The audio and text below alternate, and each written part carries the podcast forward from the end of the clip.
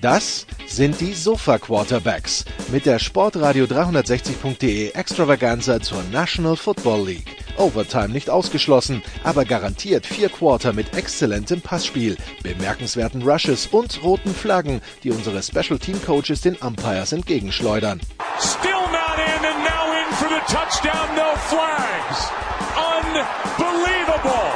Und hier ist der Mann, der Tim Thibault persönlich die Beichte abnimmt. Nicolas Martin.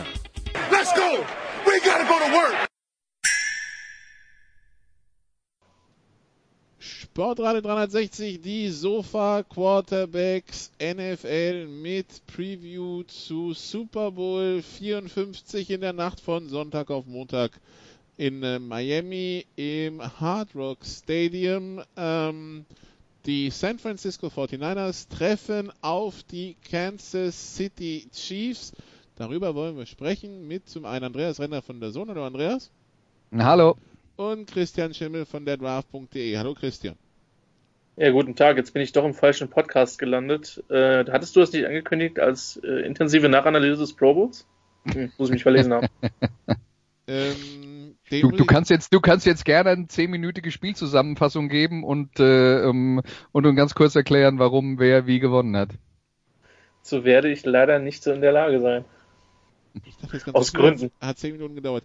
Ähm, nee, die, ähm, ja, es findet ein Super Bowl statt am Wochenende, auch wenn äh, äh, tatsächlich äh, der, der Tod von Kobe Bryant es geschafft hat, die, die amerikanische Sportpresse von diesem Thema selbst bis zum Mittwoch so gefühlt, äh, ja, abzulenken. Aber wir wollen uns natürlich auf dieses äh, sportliche Highlight am äh, in der Nacht von Sonntag auf Montag konzentrieren. Hoffen natürlich, Andreas, dass das Ganze ja ein bisschen mitreißender ist als diese Veranstaltung letztes Jahr. Aber äh, bevor wir gleich ins Detail gehen, zumindest beide Teams machen Hoffnung, dass das möglich ist, ne? Ja, wobei wir ja jetzt ganz, wenn wir ganz ehrlich sind, auch letztes Jahr nicht gedacht hätten, dass die Rams aus diesem Spiel mit drei Punkten rausgehen. Ja? Also das, äh, ähm, das heißt, ein, ein, eine kleine Gefahr, dass sowas passieren könnte, ist, äh, ist immer noch da. Wenn man sich jetzt das auf dieses Spiel übertragen würde, würde das vielleicht passieren, wenn San Francisco äh, die Partie mit seinem Laufspiel so dominieren könnte wie in den letzten beiden Spielen und äh, die starke Chief Offense gar nicht äh, gar nicht genug Zeit auf dem Feld verbringt, um äh, anständig Punkte auf die Anzeigetafel zu bringen. Aber sogar dann, wenn äh, Mahomes nur wenige Chancen hat, äh, den Ball zu bewegen, glaube ich, wird er dazu äh, schon auch in der Lage sein. Das heißt, äh, ja, ich glaube auch tatsächlich, dass die, dass die Chance geringer ist, dass das dieses Jahr passiert als letztes Jahr. Und, wenn, und selbst wenn sowas passieren würde, dass äh, die, dass die 49ers äh, die, die Chiefs ersticken und laufen können, wie sie wollen, ich glaube, wir hätten trotzdem mehr als 3-0 zur Halbzeit und 3-3 nach dem dritten Quarter an Punkten auf Das glaube ich auch, ja. Also von daher, es kann eigentlich nur besser werden. Nehmen Sie sich also auf jeden Fall in der Nacht von Sonntag auf Montag nichts anderes vor. Es findet, glaube ich, auch nichts wirklich weiter Interessantes statt in der Nacht. Äh, Christian, dann kommen wir mal zu vielleicht den, den einzelnen Units in diesem, äh, in diesem Spiel, die aufeinandertreffen. Fangen dabei mit äh, der Chiefs Offense an. Äh, ja, die Chiefs hochgelobt mit ihrer Offense, mit äh, Patrick Mahomes ein äh, Quarterback, der natürlich auch spektakulär anzusehen ist. Was ist, was macht für dich die besondere Stärke von Patrick Mahomes aus? Ja, was macht Mahomes aus? Mahomes ist ähm, das, was ihm vielleicht sogar in der Draftevaluation ein bisschen geschadet hat, tatsächlich. Ein absoluter Meister der Improvisationskunst und ist tatsächlich jemand, ähm, der sich, der sich dabei wohlfühlt. Ja, Wir, es gibt ja diesen schönen Spruch: ähm, Amateure brauchen die Ordnung, Genies meistern das Chaos. Und äh, ich glaube, dass das ein Stück weit ähm, die größte Qualität von Mahomes ist, dass er einfach außerhalb der Pockets, wenn, wenn Spielzüge lange dauern ähm, oder lange brauchen, um sich zu entwickeln, dass er dann eine Lösung findet. Natürlich hat er rein von seinen athletischen Fähigkeiten eine ganze Menge auf dem Kasten, hat vielleicht einen der stärksten Arme in der Liga, vielleicht ja, hinter Josh Allen, Joe Flacco. Aber da muss sich Mahomes mit Sicherheit nicht verstecken. Ähm, hat eine ungeahnte Präzision tatsächlich entwickelt. Das ist für mich einer der wenigen Quarterbacks, die tatsächlich in der NFL nochmal einen massiven Schritt nach vorne zum College gemacht haben. Das ist eher die Ausnahme. Und das Problem ist, ähm, wenn du mal Holmes eine Sache wegnimmst, dann wird er dich auf einem anderen Weg bestrafen. Die Titans haben es meiner Meinung nach über weite Strecken im AFC Championship Game herausragend gemacht. Also wirklich herausragend. Dean Peace, der dann nach dem Spiel auch zurückgetreten ist, musste sich da absolut nicht schämen. Ähm, haben ihm viele Coverage Reads weggenommen und dann ist Mahomes halt zum Teil selber gelaufen, hat auch diesen wirklich fantastischen Touchdown erlaufen, der auch wirklich ein Signature Play für ihn vermutlich nicht nur in dieser Saison, sondern in der Karriere sein wird. Ähm, und dazu kommt, er macht halt insgesamt verhältnismäßig Fehler, wenige Fehler. Was man vorher wusste im Draft ist, dass er ein extrem intelligenter Spieler ist. Ähm, ich habe jetzt die Tage gelesen, dass er wohl Alex Smith quasi am Rockzipfel hing in dem einen Jahr, um einfach zu, zu, zu lernen, wie man Pro ist. Und ähm, davon ab ist natürlich sowas wie, wie Ehrgeiz oder wie der Wille besser zu werden bei ihm zu erkennen. Und das macht ihn momentan zum besten Quarterback in der Liga und zu einem, einem Spieler, der auf Jahre hinaus, wenn er gesund bleibt, was wir an der Stelle aus Football-Sicht hoffen, die Liga auf jeden Fall prägen wird. Letzter Satz, natürlich ähm, wird er von Andy Reid ähm, und sein und, und Eric Binemi, den, dem OC, ja ganz hervorragend eingesetzt. Das ist ein sehr spannendes Scheme und Reed hat es auch immer wieder verstanden, sich auf unterschiedliche Quarterbacks einzustellen. Sei es McNabb, sei es Vic, sei es Alex Smith oder jetzt eben Holmes. Und das macht für mich auch die Qualität dieses Trainerstabes in Kansas City aus. Auf die Frage, Andreas, was äh, Patrick Mahomes so stark macht, hat äh, Robert Saleh, der, der Defense Coordinator der 49ers, ganz lapidar geantwortet, aber die Antwort war klar, he plays Quarterback und äh, das haben einige als Shot dann gegen äh, ein paar andere Quarterbacks in der Liga interpretiert, die vor allen Dingen von ihrer Athletik leben. Er hat die Athletik halt on top zur Spielintelligenz und zum Arm, ne? Ja, und äh, wenn, wenn Leute hier schon äh, seit Jahren zuhören oder vielleicht auch mal äh, bei der bei der Big Show den NFL-Teil hören, dann werden die das jetzt natürlich schon bis zum Erbrechen von mir gehört haben, aber darauf kommt es halt beim Football an. Ähm, wenn du äh, wenn du Quarterback bist, es ist fantastisch, wenn du diese Beweglichkeit hast. Und man muss ganz klar sagen, im Vergleich zu, sagen wir vor 20 Jahren, sind Quarterbacks insgesamt im Schnitt deutlich beweglicher als früher. Sogar die, die nicht so beweglich sind, sind besser als das, was früher äh, durch die NFL gestolpert ist. Äh, sagen wir mal Vinny Testaverde oder wie, wie sie alle hießen, Neil O'Donnell und so weiter und so fort. Ähm, also das ist schon mal ganz klar. Aber die Aufgabenbeschreibung auf der Quarterback-Position, Punkt eins, zwei und drei ist, du musst den Ball werfen können. Und du musst alles können, was da dazugehört. Das heißt Wurfkraft, Zielgenauigkeit, äh, Feldlesen, du musst äh, in, in der Pocket in der Lage sein, Druck auszuweichen und so weiter und so fort. Ähm, das ist die das ist die äh, Sache, die dich qualifiziert, Quarterback in der NFL zu spielen. Wenn du dann dazu noch toll laufen kannst, ein Bonus, den nimmt man gerne mit. Aber das ist nicht die Basis. Wenn das die Basis ist, dann reicht das nicht. Und äh, Mahomes ist da aus meiner Sicht äh, aktuell die perfekte Mischung, weil ähm, weil er sehr wohl mobil ist, beweglich ist, äh, Leuten ausweichen kann, Plays machen kann, das, was die Amerikaner Second Reaction nennen, also wenn der ursprünglich geplante Spielzug nicht funktioniert, dann die Sache nochmal in die Länge zu ziehen und immer noch irgendwas Spektakuläres zu produzieren. Das äh, kann er vielleicht besser als jeder andere in der NFL, aber wenn du den in der Pocket hältst, dann schlägt er dich halt auch. Und darauf kommt's an. Darauf kommt's an. Und dazu hat er als Waffen noch äh, richtig schnelle Receiver. Äh, der Defense Coordinator der 49ers dann weiter war, war so begeistert von den Jungs. Er meinte, das, das sieht so aus, Christian, als hätte man die alle irgendwie vom 4x100 Meter Staffellauf geholt und fangen können die auch noch. Ähm, Tyreek Hill, Sammy Watkins, Demarcus Robinson, Michael Hartman, das, das macht schon Spaß zuzuschauen, ne? Ja, die müssten alle, ich kann mich täuschen, aber die müssten alle bei der Combine unter 4-4 gelaufen sein. Ähm, wobei ich glaube, dass Tyreek Hill gar nicht bei der Combine war, wegen seiner äh, Off-the-Field-Probleme, wegen seiner Vergehen. Ähm, übrigens auch der Grund, warum er dann so tief gefallen ist.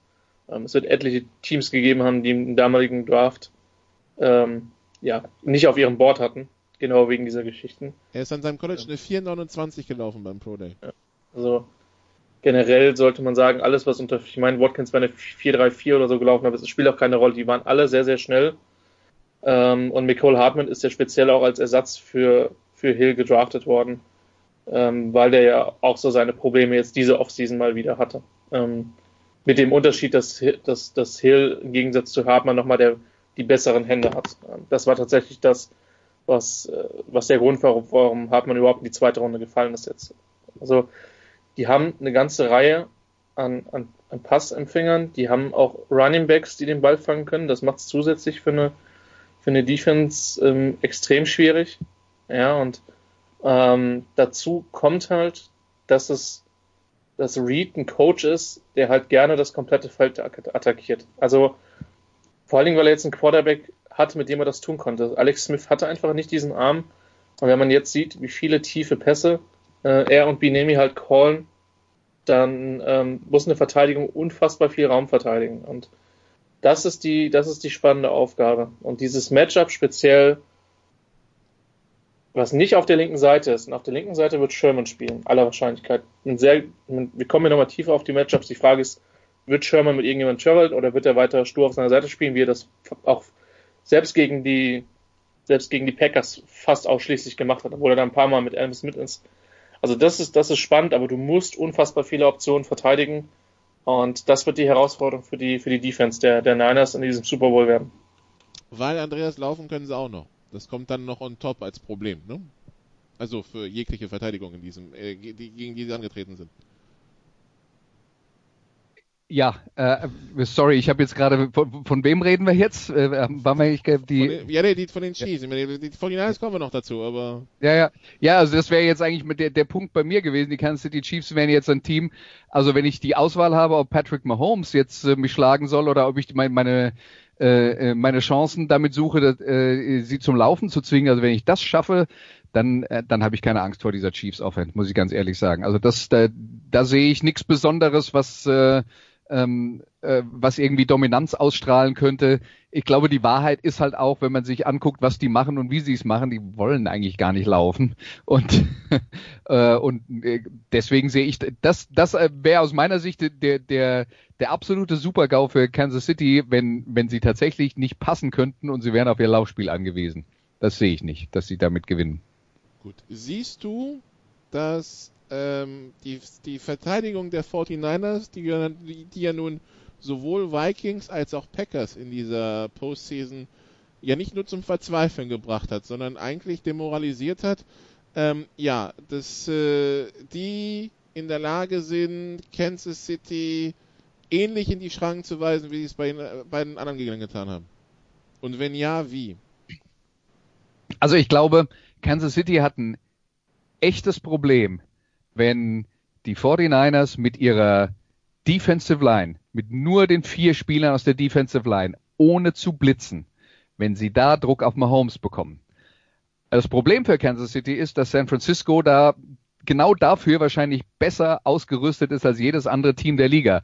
Wenn du die Ford hast, du hast Nick Bosa, du hast ähm, Eric Armstead und du hast ähm, DeForest Buckner, das ist eine herausragende Defensive Line, wo du dir nicht aussuchen kannst, wen du von denen blocken willst, weil die alle verdammt gut sind. Und wenn, wenn San Francisco das schafft, das wäre der Weg, äh, die Kansas City Chiefs Offense tatsächlich wirklich in den Griff zu bekommen, wenn, wenn sie, wenn sie dafür sorgen, dass das Passspiel nicht funktioniert, weil sie in den offensichtlichen Passsituationen so viel Druck bekommen, dass auch ein Mahomes nicht ausweichen kann. Und wie gesagt, es gibt nicht viele Teams in der Liga, die das geschafft haben, aber die 49ers sind wahrscheinlich besser dafür gerüstet als andere Teams der Liga. Christian, siehst du es auch so? Und, und, wie könnten die Chiefs das deiner Meinung nach, also wie werden die Chiefs das deiner Meinung nach kontern? Weil ich nehme an, auf Tape werden sie sehen, dass da vier gefährliche D-Liner unterwegs sind. Man darf ihn nicht vergessen, Armstead Top 10 Pick, Bosa Top 10 Pick, also Top 5 Pick sogar, ähm, Wagner war ein Top 10 Pick. Ähm, dann der angesprochene Die Ford war auch ein First Round Pick. Von welcher Mannschaft? Chiefs? Chiefs, ja. ja. Also, ähm, das ist vielleicht so eine kleine Note an der Stelle. Und dann gibt es dann halt noch als Backup, fast lachen, Solomon Thomas, der damals auch Third Overall gegangen ist. Ähm, der allerdings bis jetzt noch nicht gespielt hat wie ein Top Ten Pick. Im Gegensatz ja, zu den nicht, anderen. Leider. Der Junge hat es ja. ja. Ich meine, man hat ja als Draft jetzt so seine Man Crushes. Und das war definitiv einer. Ähm, aber das stimmt, der ist noch nicht auf dem Level, aber trotzdem so jemanden als Backup zu haben, ist äh, trotzdem eine gute Geschichte. Also A, glaube ich, dass sie der Offensive Line vertrauen werden, weil wenn wir über die, über die, also die D-Line der, der 49ers ist herausragend gut. Da müssen wir überhaupt nichts sagen, vermutlich die, vermutlich die beste in der Liga. Ähm, die, die Chiefs haben eine, eine tolle O-Line, insbesondere auf Tackle. Ähm, ich glaube tatsächlich, dass Center, Left Guard so die beiden Spots sind, die ich am ehesten attackieren würde, wenn ich 49ers bin. Ähm, sie haben natürlich immer die Möglichkeit, beispielsweise irgendwie mit, mit, mit 10 Person, also mit einem Running Back, vier, vier Wide Receiver raus, also rauszukommen oder 11, wenn man halt Kelsey noch, noch dazu nimmt. Und ein Running Back halt in Protection abzustellen. So, und zu sagen, okay, wir haben dann sechs Jungs, die blocken, das muss halt, das muss halt auf jeden Fall reichen. Ähm, ansonsten, wenn die 49ers nur vier schicken, bist du halt immer fünf gegen vier und dann geht's halt für die 49ers darum, das Matchup zu bekommen, dass du denjenigen, den du unbedingt eins gegen eins bekommen willst, wie auch immer das ist, je nach, je nach Matchup, ähm, dass du ihn halt hinbekommst. Übrigens, Sheldon Day ist auch noch, spielt auch noch regelmäßig, ähm, äh, der bei Jacksonville nicht so funktioniert hat, was mich ein bisschen geschockt hat, ähm, aber ein sehr, sehr guter Spieler ist. Also prinzipiell bin ich bei Andreas.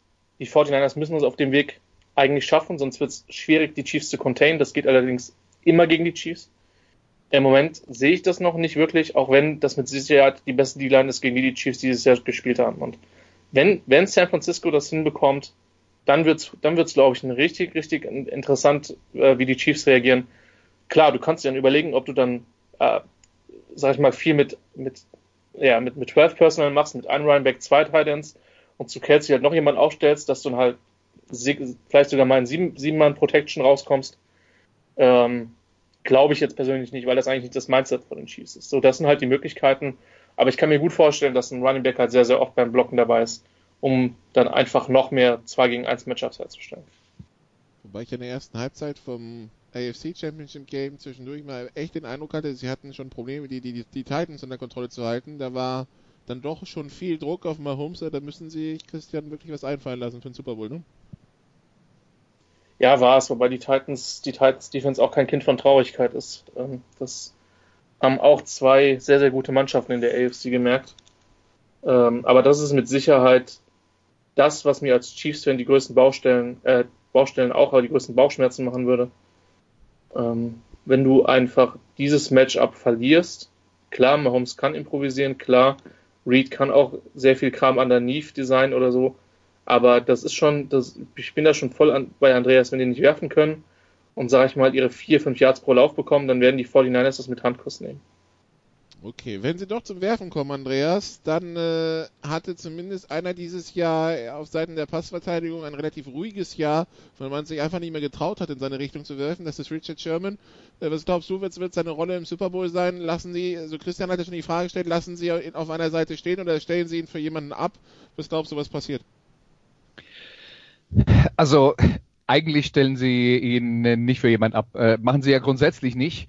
Ähm, Sie haben jetzt im, äh, im Halbfinale tatsächlich bei ein paar Plays mal gezeigt, dass er irgendeinem Receiver dann gefolgt ist.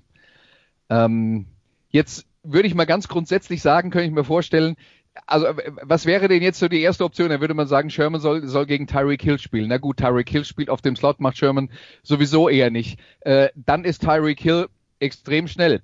Das wäre jetzt nicht das Matchup, wo ich unbedingt Richard Sherman darauf haben will äh, oder zumindest höchstens nur für die äh, kurze Zone. Also ich glaube, die 49ers haben ihre Spielweise. Ähm, mit der ist äh, Richard Sherman, ich glaube, statistisch einer der herausragenden Cornerbacks der Liga gew geworden. So, ich glaube, bei Pro Football Focus war er sogar Nummer eins oder so. Äh, wie dem auch sei, jedenfalls hat er wirklich wieder das Niveau von vor ein paar Jahren erreicht. Ich glaube nicht, dass du im Super Bowl äh, anfängst, da jetzt äh, dran rum zu experimentieren. Ich denke, es wird eher darum gehen, ein paar von den schnellen Leuten oder Tyreek Hill dann eben wirklich mit äh, zwei Mann in den Griff zu bekommen und darauf zu hoffen, dass ein äh, Travis Kelsey in den kurzen Zonen dich nicht ähm, äh, dich nicht äh, tot fängt mit äh, mit acht bis zwölf Yard Pässen. Aber da haben sie ja mit Fred Warner und mit äh, Dre Greenlaw auch zwei sehr ähm, flotte Linebacker, die 49ers, die in diesen Zonen eigentlich dann äh, relativ gut verteidigen können und in der Passverteidigung für Linebacker in dieser Saison auch äh, sehr gut abgeschnitten haben. Genau, Christian, wir wollen nicht vergessen, da steht auch noch Travis Kelsey. Wir haben die Receiver angesprochen, die ziemlich schnell sind. Bei Travis Kelsey haben wir 1,96 Meter, 118 Kilo Lebendgewicht, äh, 4,6 auf 40 Yards. Das heißt, der ist schnell, der ist groß, der ist breit, der ist eigentlich alles, was du als Verteidiger nicht, nicht haben willst, ne? Ja, ich, ich könnte mir der, vorstellen, und der kann auch gut fangen. Er kann auch gut fangen, hat eine extrem gute Body Control und kann halt auch, also ist halt damals in die Liga gekommen und galt als der komplette, komplette Tight Das heißt, er blockt sich auch durchaus in den Hintern ab, wenn das muss. Ich könnte mir vorstellen, dass man da mit Jaquiski Tat ähm, arbeitet. Ein sehr, sehr physischer, äh, quicker Safety, der, der gerne bei Leuten einschlägt, äh, wie das Safeties halt gerne mal so tun. Ähm, aber auch das, das ist halt das Problem. Du hast halt unglaublich viele Matchups, die halt für eine Defense extrem schwierig sind. Und ähm, Kelsey hat, sag ich mal, in der Postseason zwar, also vor allen Dingen gegen Houston halt gemacht, was er wollte. Das lag aber auch daran, dass er halt gegen einen absolut unbeweglichen Cornerback gespielt hat und ja, da halt auch nicht wirklich angepasst worden ist, weil die Texans offensichtlich gesagt haben, sie haben, wir haben keine anderen Optionen.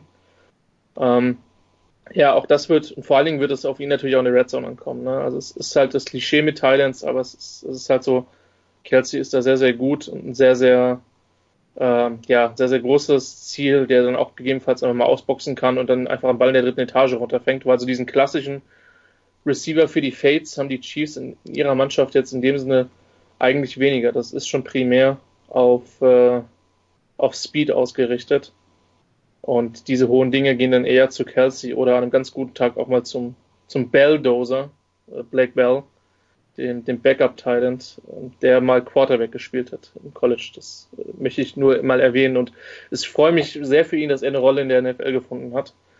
Und wenn mich nicht alles täuscht, hat er, ich meine, gut, es haben viele Chiefs Touchdowns in, in der Postseason gescored, aber er, er war, meine ich, auch dabei. Also da haben die, da hat Kansas City schon einige an Optionen. Und wir wollen nicht vergessen, das Ganze gecoacht äh, von zum einen Eric Binyemi, der ist äh, in der Offense, der ist immer wieder Kandidat für einen Head-Coaching-Job und Andreas Head-Coach ist Andy Reid, seit Jahren eigentlich Offense-Guru, ähm, ja, seit Jahren Coach der Offenses zum Erfolg in der Regular Season. In den Playoffs so-so, ähm, fünfmal die Eagles ins, ins NFC Championship Game geführt, einmal in den Super Bowl gekommen, den dann gegen die Patriots verloren. Die Chiefs, es war auch eine etwas äh, schwierigere Geburt, jetzt zwei AFC Championship Games am Stück, eins verloren, eins gewonnen. Ähm, er hat schon einen Super Bowl gewonnen, allerdings als Assistant Coach bei den Packers ist jetzt nicht so, dass man ihm einen Super Bowl Ring nicht irgendwann auch mal gönnen würde, ne?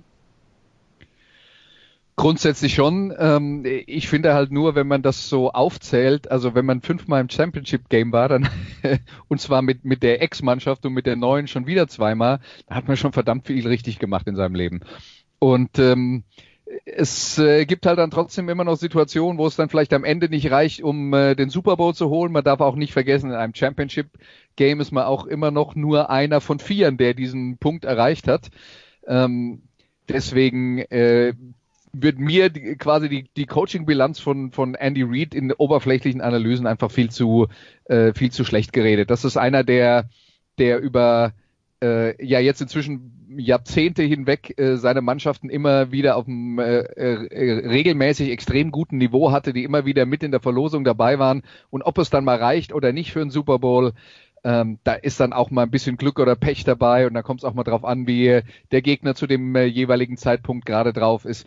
Ich würde aber insgesamt sagen, ähm, er hat ja mit Patrick Mahomes jetzt einen Quarterback, bei dem man eigentlich davon ausgehen kann, dass er ihm über die nächsten Jahre noch ein paar Chancen geben wird, einen Super Bowl zu gewinnen. Selbst wenn es diesmal nicht reichen würde, würde ich auch jetzt nicht die Lanze brechen.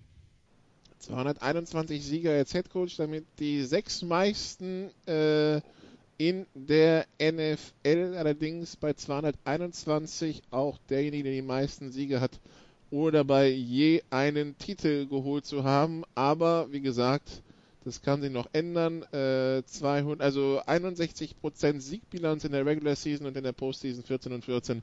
Also genau 500. Gut, also die Chiefs Offense, die 49ers Defense, klar, haben wir besprochen. Es gibt natürlich das gleiche Matchup, nur mal auf der anderen Seite, die 49ers Offense gegen die Chiefs Defense. Die 49ers Offense angeführt von Jimmy Garoppolo, dessen Namen wir schon seit Jahren hören, Andreas. Aber wenn wir genau hinschauen, wegen letztes Jahr hat er sich ja verletzt, ist er nach drei Jahren, ist er nach drei Spielen raus gewesen. Das war jetzt sein erstes Jahr, wo er Fulltime Starter war für 16 Spiele. Wo ist denn der eigentlich jetzt in seinem sechsten Jahr in der Liga in seiner Entwicklung? Also ich, ähm, ich glaube, wir können uns alle darauf einigen, dass Jimmy Garoppolo, wenn man die, die Quarterbacks der äh, NFL derzeit in, in eine Reihenfolge bringt, dass er irgendwo so, je nachdem, äh, wie, wie man da, wie man da so geschmacklich aufgestellt ist, zwischen Platz 12, 6 und Platz 12 in der, in der Rangliste landet. Ähm, ich glaube, er hat die Erwartungen, die man an ihn realistischerweise haben konnte, voll erfüllt. Ich glaube, er hat äh, extrem viele gute Eigenschaften. Wenn man jetzt einen Minuspunkt äh, finden will, äh, er hat äh, gerade zu Saisonbeginn sich ein paar Turnovers zu viel noch geleistet, was viele vielleicht auch dat, äh, darauf zurückführen, dass er ja die vergangene Saison zum größten Teil mit einem Kreuzbandriss verpasst hat. Deswegen äh, ist das vielleicht auch tatsächlich ähm, äh, darauf zurückzuführen und nicht ganz überraschend.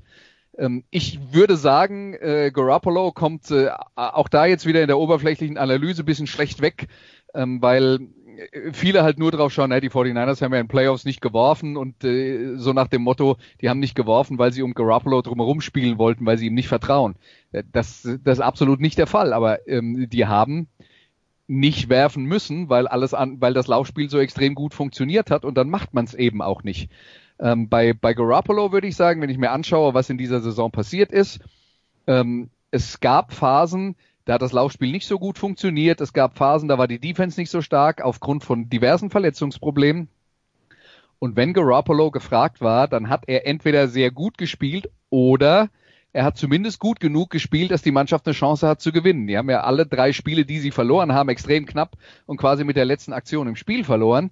Und ähm, da waren es ja dann wirklich immer nur Kleinigkeiten, die äh, den Unterschied ausgemacht haben. Und man könnte sagen, in Baltimore hat er gut genug gespielt, äh, um das Spiel zu gewinnen. Da, da haben sie letzten Endes sind sie an einem verschossenen Field Goal gescheitert. Genauso gegen Seattle. Auch da ähm, hat er sie in Field Goal Reichweite geführt am Schluss und äh, äh, der der Kicker hat das äh, Field Goal nicht gemacht. Ähm, insofern glaube ich, man kann, kann jetzt wirklich sagen, die, die Erwartungen, die an ihn gestellt wurden, hat er erfüllt. Er ist sehr gut bei den dritten Versuchen. Da, das ist eigentlich das, wo man sagt, daran messen wir die Qualität eines Quarterbacks, wenn es drauf ankommt. Und äh, äh, er hat, wenn es dann tatsächlich mal nötig war, äh, über 300 Yards zu werfen, die, die Spiele, in denen er über 300 Yards gepasst hat, weil die Mannschaft das von ihm gebraucht hat, die hat er alle gewonnen. Äh, insofern glaube ich, ist es unterm Strich eine gute Saison für Garoppolo gewesen, ist dann noch ein bisschen Luft nach oben, ja.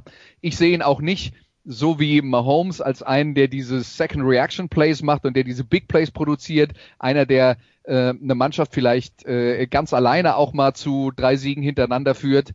Aber ich sehe ihn auf jeden Fall auf dem, mit dem Potenzial auf dem Niveau unten drunter, irgendwo so zwischen, sagen wir mal, Platz 8 oder, und Platz 4 in der äh, Quarterback-Rangliste der NFL zu landen. Und wenn du mal ganz ehrlich bist, du hast einen Zweitrunden-Draft-Pick für den äh, dran gegeben. Also mehr kann man da wirklich nicht für erwarten.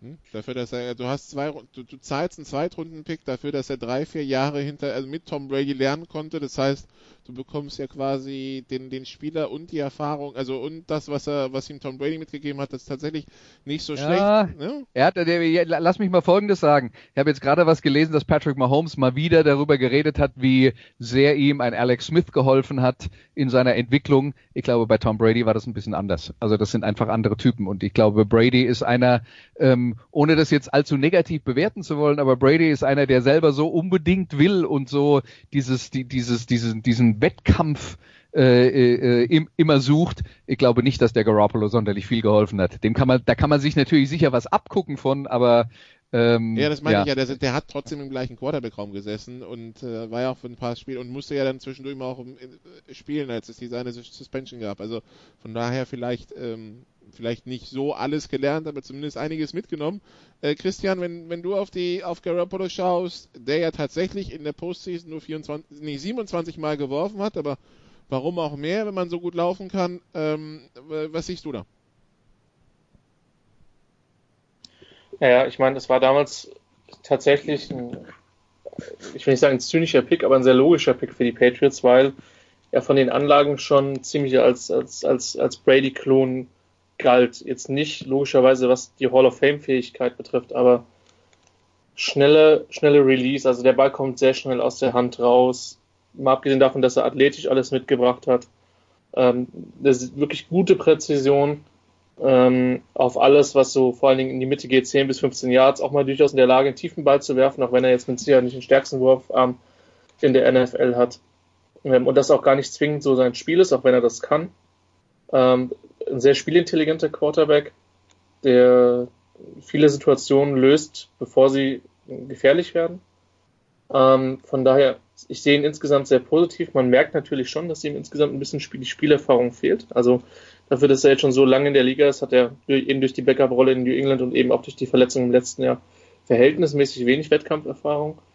Ähm, ich glaube im Übrigen auch nach wie vor, dass er der Quarterback war, mit dem Bill Belichick in die Zukunft gehen wollte. Also diese, äh, diese Berichte gab es ja, dass es letztlich Robert Kraft äh, oder das Patriots Front Office geblockt hat und man dann ihn letztlich an der Trade Deadline verscherbeln musste, weil klar war, sie können den nicht, nicht taggen oder er wird keine, will dann starten. Ähm, ich sehe es wie Andreas, der hat das Potenzial, da hochzukommen. Die Kritik, die natürlich dieses Jahr an ihm kam, war, dass er ja den einen oder anderen sehr prädeterminierten Wurf hat. Das heißt, er hat sich dann vor dem Snap schon festgelegt, wo geht's denn hin mit dem Ball.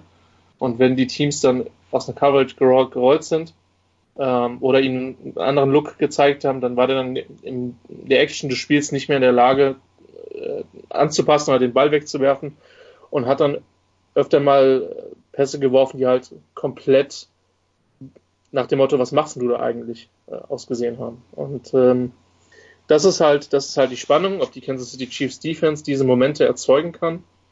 Ähm, ich denke, wir müssen uns nicht darüber unterhalten, dass das Talent in der Defense der, der 49ers insgesamt höher ist, auch wenn die, wenn die Chiefs Defense natürlich ähm, auch schon vor allen Dingen gegen Tennessee gut aufgeräumt hat. Ähm, ganz entscheidend ist, ist, äh, wie fit Chris Jones ist. Der hat jetzt zwei Wochen gehabt, um gesund zu werden. Und ähm, auch die haben mit auf, auf Pass Rush ein paar sehr interessante Spieler. Also das wird, eine, das wird ein interessantes Matchup. Für Garoppolo wird es, glaube ich, im Wesentlichen darum gehen, ähm, wenn er entsprechend eingreifen muss. Und ich kann mir nicht vorstellen, dass die, äh, dass die 49ers wieder nach zwei Vierteln mit 30 Punkten führen. Ähm, dass er einfach diese, diese, diese prädeterminierten Würfe, so gut es geht, versucht zu vermeiden. Ansonsten rein, was seine Fähigkeiten betrifft, glaube ich nicht, dass er jetzt ein großer Malus in dem Spiel ist. Auf gar keinen Fall. Dass er nicht so viel werfen musste in den Playoffs, Andreas, lag an überragenden Laufspiel der 49ers in diesen Playoffs. Äh, wobei dieses Laufspiel aus nicht so bekannten Namen besteht. Also in die Saison gegangen sind sie eigentlich mit Matt Breeder. Der hat sich dann im Laufe der Saison verletzt. Äh, man hat noch Tevin Coleman, den kennt der eine oder andere noch vom Super Bowl Run der Falcons. Man hat aber die letzten Wochen vor allen Dingen Erfolg gehabt mit dem für viele wahrscheinlich Unbekannten, wenn sie nicht gerade irgendwie im Fantasy selbst hatten, Raheem Mostert. Ähm, ja, also nicht die ganz großen Namen, aber meine Güte war das in den letzten Wochen effektiv und da muss auch ganz klar sein, wenn die Chiefs das nicht gestoppt bekommen, dann kommen wir alle früh ins Bett, ne? Ja, das denke ich auch. Und äh, das ist aus meiner Sicht jetzt erstmal der, der, der, der größte Knackpunkt in diesem Spiel weil ähm, wenn man wenn man sich mal die Statistiken anschaut und ja, Kansas City hat in den letzten Wochen den Lauf ein, statistisch ein bisschen besser verteidigt. Wenn man sich anschaut, wie wie viel Yards pro Lauf sie abgegeben haben, war es tatsächlich gar nicht so viel besser. Es war nur so, dass Mahomes so viele Punkte produziert hat, dass der Gegner nicht mehr laufen konnte. Ja, ähm, was jetzt in diesem Spiel möglicherweise auch passieren könnte. Ja, wenn die Chiefs Offense ordentlich loslegt und San Francisco dann gezwungen ist, selber äh, aufs Passspiel zu setzen. Aber insgesamt äh, ist, wäre das halt das Todesurteil für die Chiefs, wenn sie ein Laufspiel zulassen, wie es äh, die Vikings getan haben, wie es die Packers getan haben. Und äh, ich habe gerade eben angesetzt, das zu sagen, ähm, die, an, die Laufverteidigung von Packers und Vikings waren statistisch besser als die von Kansas City. Also das wird schon eine schwere Aufgabe für die Chiefs und bei den 49ers muss man sagen, die sind ähm, insgesamt die vielseitigste Laufoffense der Liga, weil Ähm, es gibt Teams, die haben, machen vor allen Dingen Zone Running. Es gibt Teams, die äh, spielen äh, dann äh, noch dieses äh, eher traditionelle Laufspiel mit, äh, mit Vorblockern. Und die 49ers machen wirklich eine komplette Mixtur aus allem. Also die haben alle Varianten drauf und ähm, sind dabei so schwer vorhersehbar, dass die Gegner sich extrem schwer tun, etwas zu stoppen, weil wenn sie eine Sache tatsächlich mal stoppen sollten, gibt es ja noch die anderen beiden, die San Francisco machen kann. Und äh, das wird die große Herausforderung für die äh, für die Kansas City Chiefs sein. Und ähm, ja, nachdem man die die 49ers in den letzten Wochen ja auch äh, das Passspiel quasi ähm, noch in der Tüte gelassen haben. Die werden vermutlich noch viele schöne Passspielzüge haben, die sie sich schon für die letzten Spiele ausgesucht haben, die noch äh, äh auf der Halde liegen. Äh, ich, ich könnte mir dann äh, eben vorstellen, dass äh, Shanahan diesmal äh, die Chiefs sehr früh wenn, wenn sie tatsächlich versuchen sollten, mit allem, was sie haben, das Laufspiel zu verteidigen, die Chiefs sehr früh mit Play-Action bestrafen. Ähm, aber insgesamt bei diesem Laufspiel, was man verstehen muss, ist, das Scheme ist so gut, dass oft die Lücken sehr groß sind. Und die Running Backs der 49ers sind für genau diese Situation ausgesucht und deswegen ist die Hauptqualifikation, die Shanahan sucht bei seinen Running Backs, Speed. Die müssen 4-2 oder 4-3 laufen. Das ist die Qualifikation, die er haben will, weil, weil er sagt, die, die Lücken werden wir irgendwann frei blocken und dann geht's darum, triffst du diese Lücke so schnell, äh, dass der, der, dass die Verteidiger nicht an dich rankommen und statt ein äh, 7 Yard Lauf wird's ein 30 Yard Lauf. Und die Qualität hat ein Raheem Mostert und äh, die Qualität haben im Prinzip äh, die anderen 49ers Running Backs auch. Ich muss zugeben, ich habe jetzt nicht verfolgt, ist Tevin Coleman Speed, äh, spielfähig oder nicht? Das steht noch nicht fest. Also er ist auf jeden Fall noch nicht, äh, äh es ist auf jeden Fall noch keine Entscheidung gefallen, dass er nicht spielen kann. Okay, auf jeden Fall äh, zum Thema Speed. Matt Breeder, der ja bei diesem einen langen Touchdown-Lauf gegen die Cleveland Browns Anfang der Saison mit über 22 Meilen pro Stunde irgendwie gemessen wurde. Also über 35 km/h in diesem Sprint und das war dann auch direkt einer der schnellsten Läufe überhaupt in den letzten Jahren. Also von daher der Speed definitiv ein Faktor. Christian, um da jetzt schon mal die Chiefs Defense mir mit reinzubringen, wie, wie stoppt man das? Du, wenn ich das wüsste. Ich wollte gerade sagen, wenn du da eine Antwort hast, bist du hier falsch. Dann müsstest du jetzt eine NFL coachen. Ja, schön wär's, ne? Ja. Schön wär's, schön wär's, schön wär's. Ähm, die können jetzt zwar nicht die Gehälter bezahlen, die die Jens Rüber bezahlt, aber ja. Du, für den, für den in der NFL durchaus gegebenen Fame würde ich da vielleicht sogar Abstriche machen. Ja. Ähm, Richard Sherman ist ja auch nicht zu den Lions gegangen, ähm, weil er bei den 49ers. Alles gut. Ich möchte hier keine Vergleiche anziehen, äh, die mir der Producer noch um die Ohren hauen wird.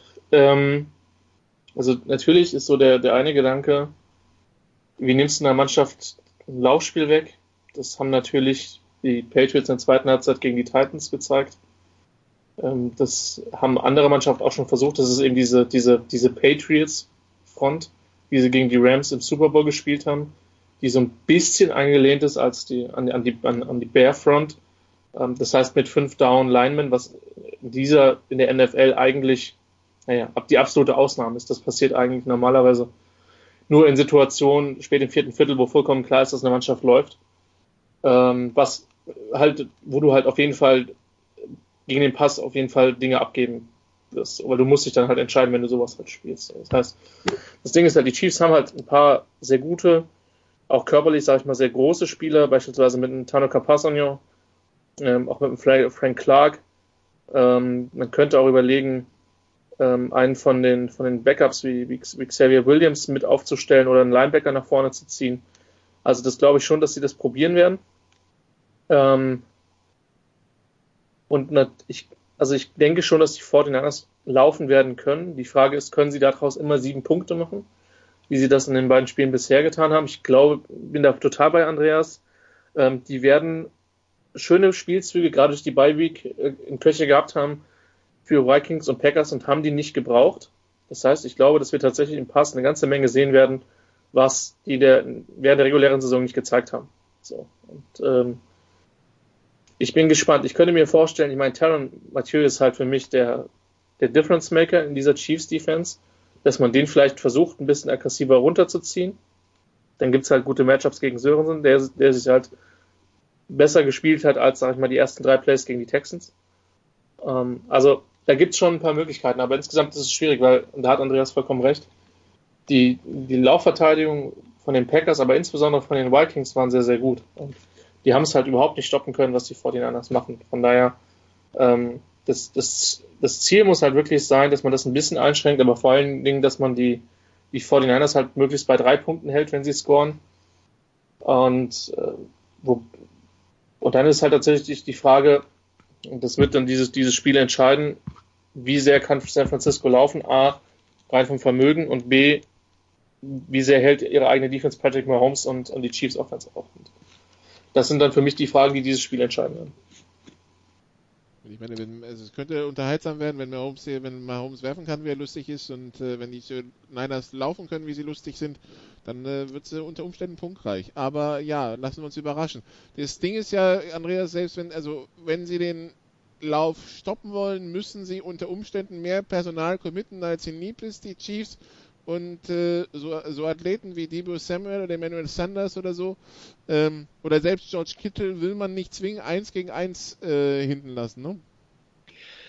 Und auch im äh, Passspiel gilt, ähm, die, die 49ers sind ja jetzt auch nicht unbedingt eine Mannschaft, die jetzt so ein, ein klassisches Receiver-Core hat mit einem äh, typischen Nummer 1 Receiver und äh, dann ein äh, äh, großer, der die hohen Bälle pflückt und ein kleiner beweglicher, der die äh, Pässe beim dritten Versuch äh, äh, bekommen soll.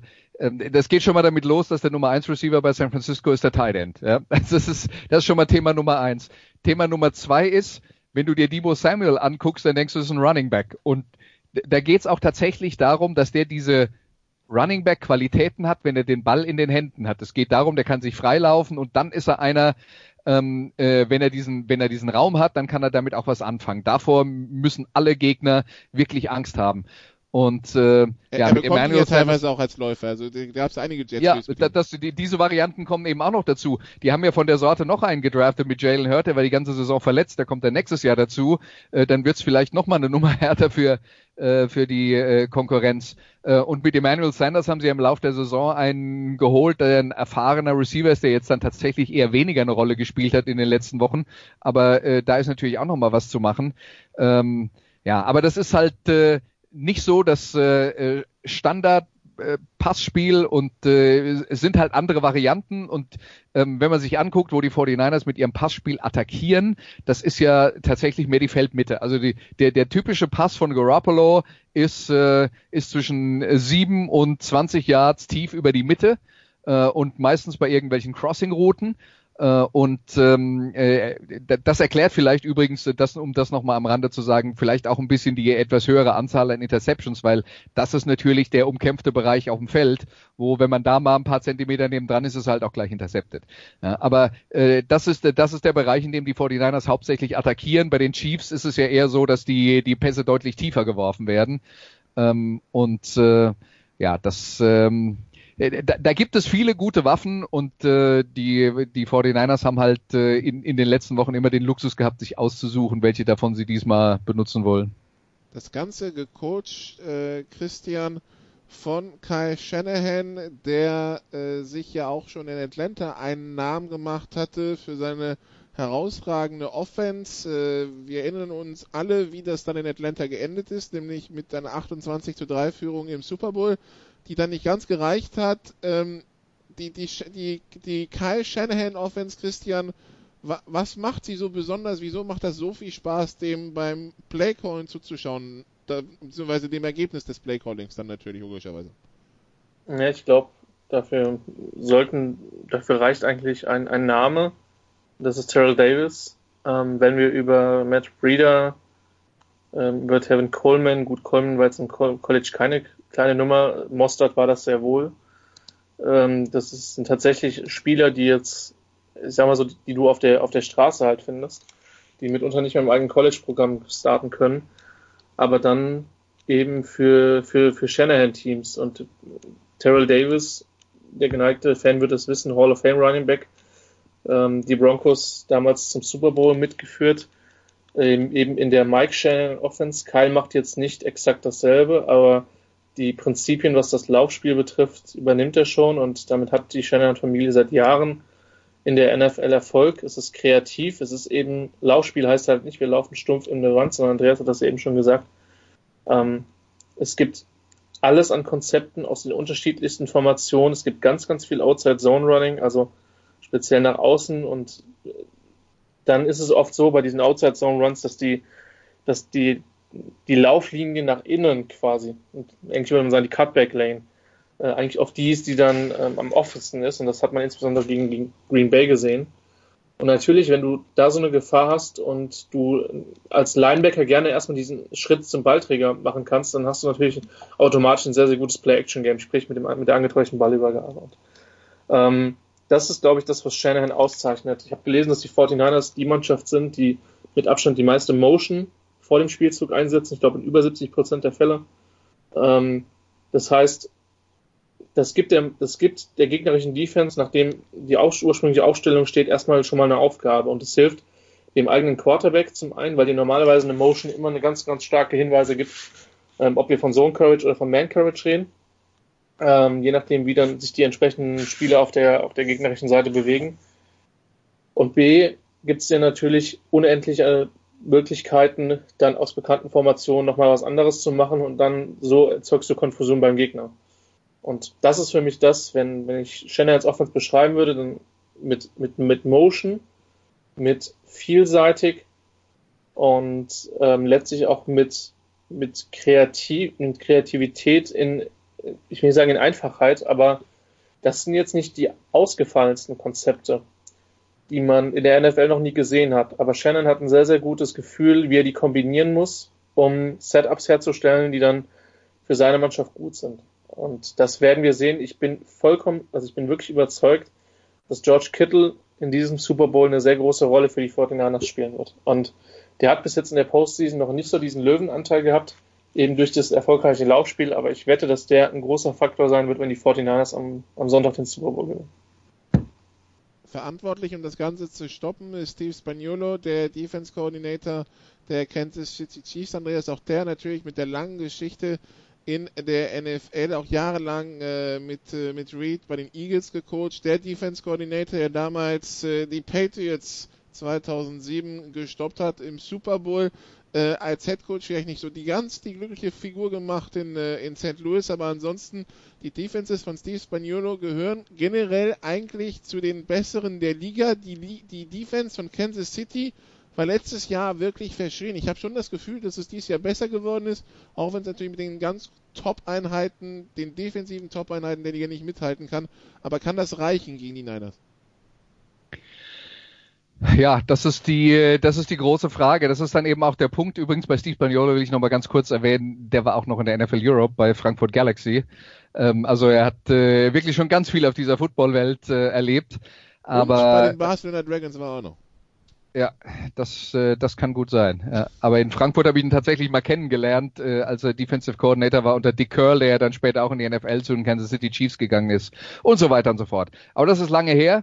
Ähm, Damals. Äh, das ist, äh, das ist äh, letzten Endes natürlich auch der, der Knackpunkt und das ist, das ist der Bereich, wo ich dann auch sage, wenn ich mich entscheiden muss, was ich glaube, wie dieses Spiel ausgeht. Ich glaube, dass die Chiefs Defense im Vergleich zu den anderen Mannschaftsteilen, die beide Teams aufs Feld schicken, die, der schwächste Mannschaftsteil ist, der in diesem Super Bowl spielt. Und ähm, da ist aus meiner Sicht so die Diskrepanz zwischen der Offense und der Defense deutlich größer als bei San Francisco. Deswegen würde ich sagen, San Francisco hat das insgesamt ausgeglichenere Team und wenn du eine echte Schwachstelle suchst, tust du dir wirklich schwer. Ähm, da gibt's natürlich ein paar Sachen, die sind ein bisschen besser und ein bisschen schlechter, aber bei den Chiefs ist der, der Unterschied halt doch relativ deutlich. Und das wäre dann auch der Punkt, wo ich dann sagen würde, ähm, deswegen ist für mich San Francisco der äh, Favorit. Aber ähm, natürlich, vielleicht hat Spaniolo was, äh, was auf Lager, was er in diesem Super Bowl auspackt, womit keiner von uns rechnet. Und dann, äh, dann äh, haben die Chiefs eben doch eine deutlich bessere Chance, dieses Spiel zu gewinnen. Da bin ich, da bin ich sehr gespannt drauf. Aber wenn du mich jetzt fragst, was soll das sein? Keine Ahnung. Es klingt schon mal, Christian, danach, dass die Chiefs äh, offensiv mit offenem Visier in dieses Spiel gehen müssen, weil sie wahrscheinlich vielleicht, also weil sie wahrscheinlich davon ausgehen können, dass sie viele Punkte aufs Board bringen müssen, wenn sie sicher gewinnen wollen. Das glaube ich, wobei ich persönlich tatsächlich eine explizite Schwachstelle habe. Und das sind alle Cornerbacks der 49ers, not named Richard Sherman. Also die fallen jetzt nicht extrem ab, aber die haben schon gezeigt, dass sie verwundbar sind und ähm, insbesondere Minnesota. Du siehst ja was, Christian. Akello Witherspoon ist inzwischen auf der Bank. Ja, ich weiß. Und, aber es ist ja, es ist ja nicht so, dass, dass die anderen Corner, also die sind, nochmal, ich will die alle nicht schlecht reden. Aber für mich sind die da schon Tacken verwundbar. Also für die es nicht mitbekommen haben, Akello Witherspoon ist der, der bei den, beim Vikings-Spiel mal für drei Minuten nicht so ganz so gut ausgesehen hat, wo, weshalb die Vikings gepunktet haben. Dann wurde er ausgewechselt und dann war es mit der Vikings-Herrlichkeit auch relativ schnell vorbei, muss man dazu ja, aber die Vikings-Herrlichkeit. Ja, also es ist, also was Witherspoon angeht, man muss dazu sagen, das ist einer, der hat in, im Lauf seiner Karriere wirklich extreme Höhen und Tiefen gehabt. Vor, drei, vor, vor zwei Jahren war er sehr gut. Äh, letztes Jahr hat er mit Verletzungen zu kämpfen gehabt, da war er sehr schlecht. Dieses Jahr war er am Anfang fit hat er auch gut ausgesehen, dann hat er sich eine Fußverletzung zugezogen und nachdem er zurückkam, war er nur noch ein Schatten seiner selbst.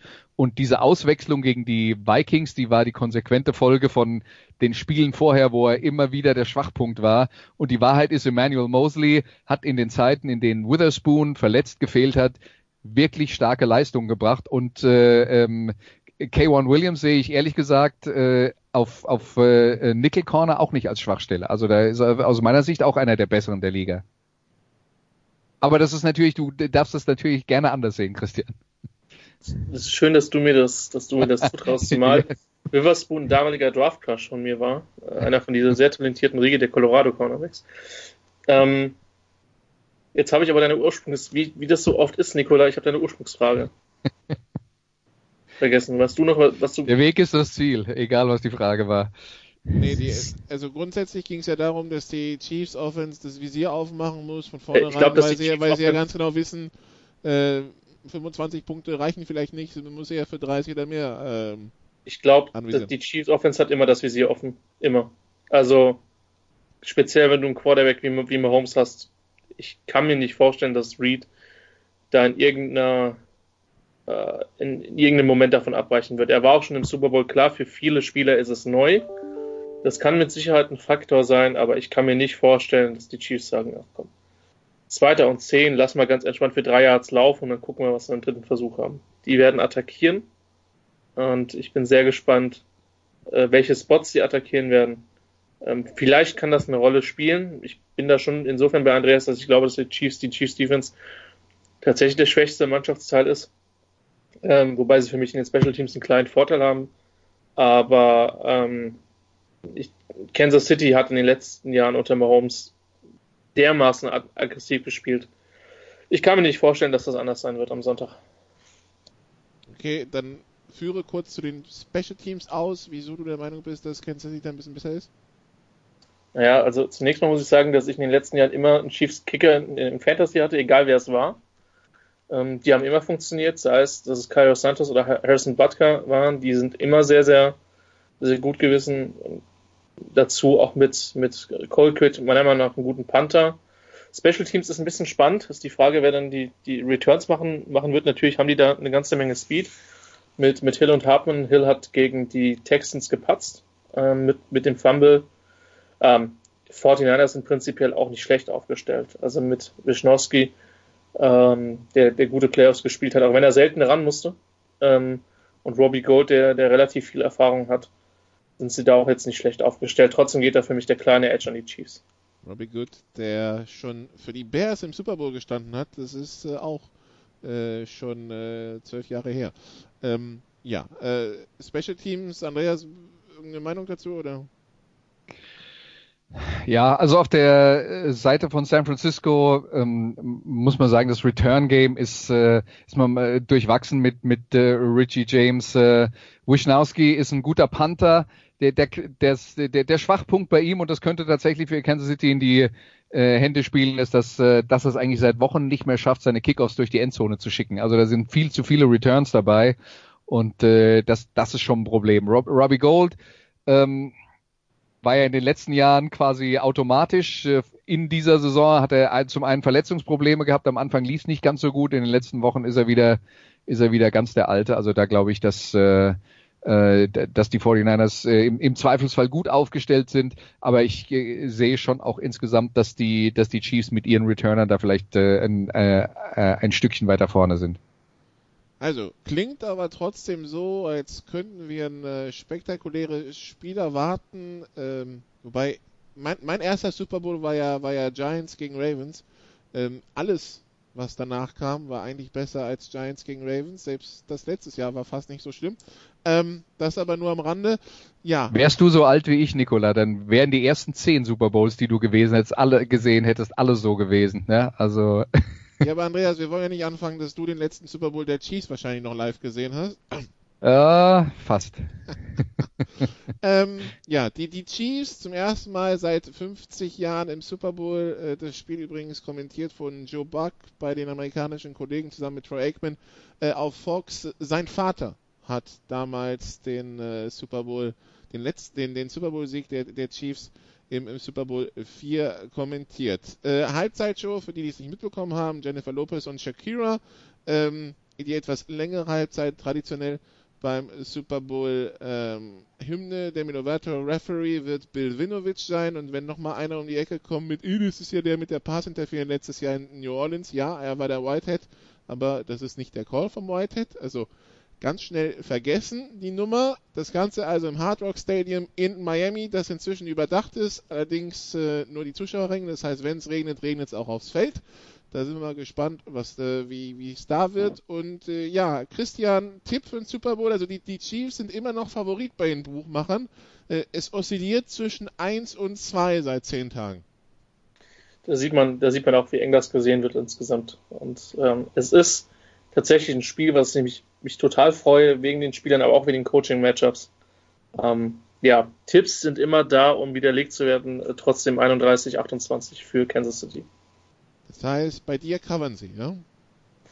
Ja, aber also ich kann mir alles, was, also ich tue mich schwer, eine Mannschaft ganz deutlich gewinnen zu sehen. Ähm, ich glaube, das, das wahrscheinlichste Szenario tatsächlich ist, dass eine Mannschaft mit drei oder mit vier Punkten gewinnt. Und das sind bei mir jetzt halt die Chiefs. Aber wenn das Ding in Richtung San Francisco geht, das würde mich nicht schocken. Und Over-Under gehst du souverän über 54,5, ja? Ja. Relativ klar sogar. Also, ich glaube, dass, dass das nur dann nicht zutrifft, wenn die 49ers Defense das macht, was Andreas gesagt hat, nämlich wirklich den Chiefs den, den Pass wegnimmt. Andersrum glaube ich schon, dass die 49ers auf jeden Fall ja, 21 oder so scoren werden. Das, das denke ich schon. Der ESPN Predictor übrigens, also der, der, der Football Power Index sieht die Chiefs Favorit mit 65% gegen, das finde ich überraschend deutlich. Andreas, ich kann mir schon denken, wenn überhaupt ein Tipp kommt, in welche Richtung der geht.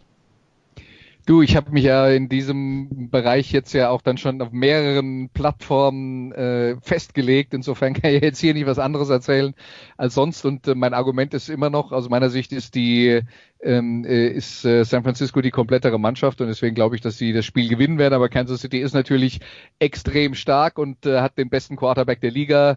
Deswegen, ähm, ja, ich habe ja irgendwann mal was gesagt von 35, 31. Äh, Wenn es nicht ganz so viele Punkte wären, wird es mich auch nicht überraschen. Aber ähm, ich denke auch, dass äh, San Francisco das gewinnt und dass wir ein spannendes Spiel sehen. Ich bin bei 38, 31 Niners. Schauen wir mal, was das wird. Wer noch spontan hin will, Tickets gibt's ab 4.300 Dollar und damit äh, ist das, wenn man das beobachtet, um einiges teurer als, als die letzten Jahre. Äh, die, man fährt wahrscheinlich lieber nach Miami als nach Minnesota. Die Chiefs waren 50 Jahre nicht drin. Die 49ers. Die ich verstehe gar nicht warum im Januar, aber gut. Ja, ja äh, die, die, die 49ers, die Silicon Valley und die Bay Area hat ja, gilt ja generell nicht als die ärmste Region der USA. Da kommt wohl vieles zusammen. Also wer, die, wer dieses Jahr hin will, ist, es wird teurer. Christian, wir sehen uns Sonntag in Köln, ne? Wir sehen uns Sonntag in Köln beim Vorbereitungsspiel der Cologne Crocodiles. Nein, Spaß beiseite. Ja. Ähm, altbekannte äh, Super Bowl-Feier mit sehr vielen netten Menschen, freue ich mich sehr drauf. Sofern du es pünktlich vom Rugby wegschaffst, was ich dir raten möchte. Ja, ich äh, gehe davon aus. Also ich hoffe einfach, das wird nicht wieder ein 100-Minuten-Spiel wie gegen Waits vor drei Jahren, aber ja. Ähm, Andreas, wie wirst du den Super Bowl schauen? Und wo? Äh, in München im Sender, weil ähm, wir haben ja ähm, in dieser Saison Markus Kuhn und äh, Sebastian Vollmer als Kommentatoren für den Super Bowl. Äh, die sind dann auch im Stadion, aber für den Fall, dass irgendwas schieflaufen sollte, sitze ich dann in München am Mikrofon und würde dann äh, übernehmen und die technische Pannenzeit quasi füllen. Das ist mein Job. Hast du wenigstens einen Sidekick? Nein, Nein, weil ich jetzt mal aber auch für alle Beteiligten sehr hoffe, dass eine äh, mögliche technische Panne nicht, nicht länger als fünf oder zehn Minuten dauert. Sollen wir Menschen vorbeischicken, die dir zu essen und zu trinken mitbringen? Ja, du, so das ist schon wird? alles okay. Nee, nein, nein, nein, mach dir keine Sorgen. Mach dir keine Sorgen. Dann also so viel zu Super Bowl 54 in der Nacht von Sonntag auf Montag. Am Montag gibt's dann die, gibt's dann die die Post-Super Bowl Quarterbacks quasi, die sich dann damit befassen, äh, was jetzt an unseren Prognosen und Analysen alles gestimmt hat und was nicht und wie das Spiel dann doch letztendlich war. Mehr US-Sport gibt's am Donnerstag in der Big Show. Da wird der Super Bowl natürlich auch Thema sein, aber natürlich auch Kobe Bryant. Und ja, wir hören uns äh, in der Big Show wieder. Danke Andreas, danke Christian, danke liebe Zuhörer. Viel Spaß bei Super Bowl 54 Chiefs 49ers. Bis zum nächsten Mal. Tschüss. Das waren die Sofa Quarterbacks mit der Extravaganza zur National Football League auf Sportradio 360.de. Wenn Sie Fragen, Anmerkungen, Gegenbeispiele haben, schreiben Sie uns entweder auf unserer Facebook-Seite über unseren Twitter-Account at sportradio360 oder direkt an steilpass at sportradio360.de. Great job, guys! Und versäumen Sie nicht unsere nächste Big Show, jeden Donnerstag neu auf www.sportradio360.de. One day at a time. Keep getting better as a football team and we'll see what happens.